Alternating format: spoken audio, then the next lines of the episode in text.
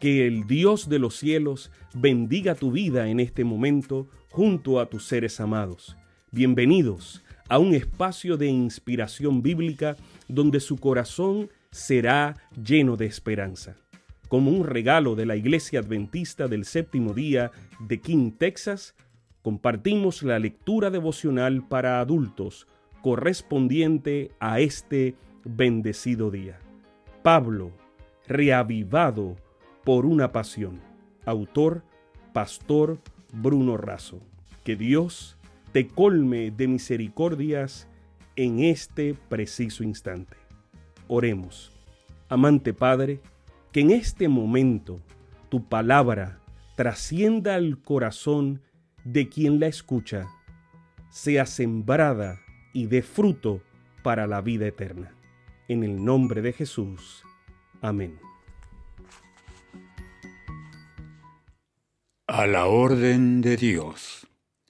Por la fe, cuando fue advertido por Dios acerca de cosas que aún no se veían, con temor preparó el arca en que su casa se salvaría, y por esa fe condenó al mundo y fue hecho heredero de la justicia que viene por la fe. Hebreos 11:7.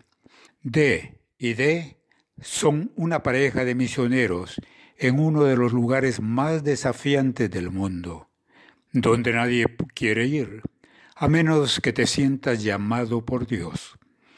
En ocasión de realizar una visita ministerial de apoyo, los visitantes sobrevolaron el monte Ararat de 5.137 metros de altura y recordaron la historia de Noé. Él y su familia Ocho personas en total estuvieron en su mismo lugar como los únicos en toda la faz de la tierra. La emoción embargó a D y D al recibir a los pastores. Ellos habían dejado todo, incluso a su familia no adventista.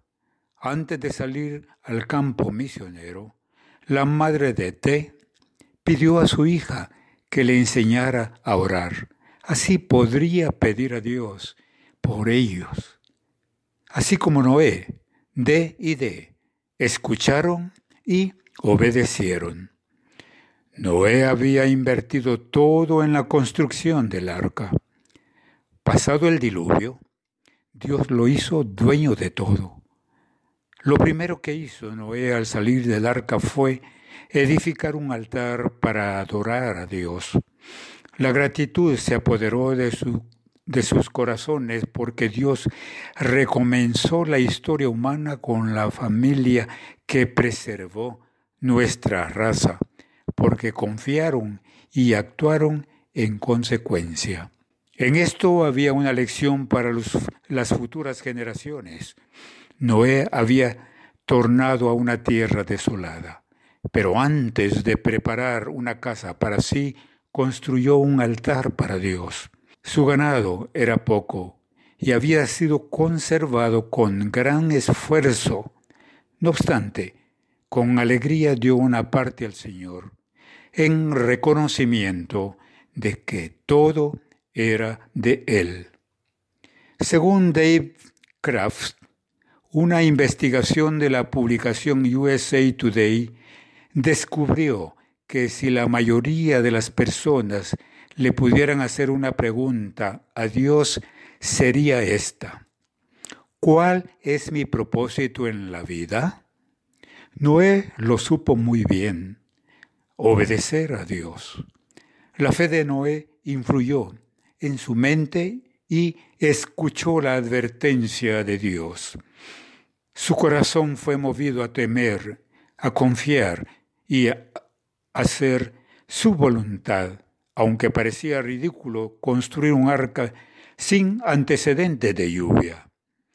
La fe de Noé influyó en toda su familia y todos fueron salvos. Su fe también condenó a todo el mundo porque puso en evidencia la incredulidad de ellos al rechazar su mensaje y desperdiciar la oportunidad que Dios les concedió con 120 años de predicación. Noé significa consuelo y consolación. Él fue consolado para consolar. Él descubrió y cumplió un propósito para la vida. ¿La descubriste tú? Sabemos que esta lectura ha bendecido su vida. Compártala, compártala con alguien más e invítele a suscribirse en nuestro canal para mayor bendición. Puede también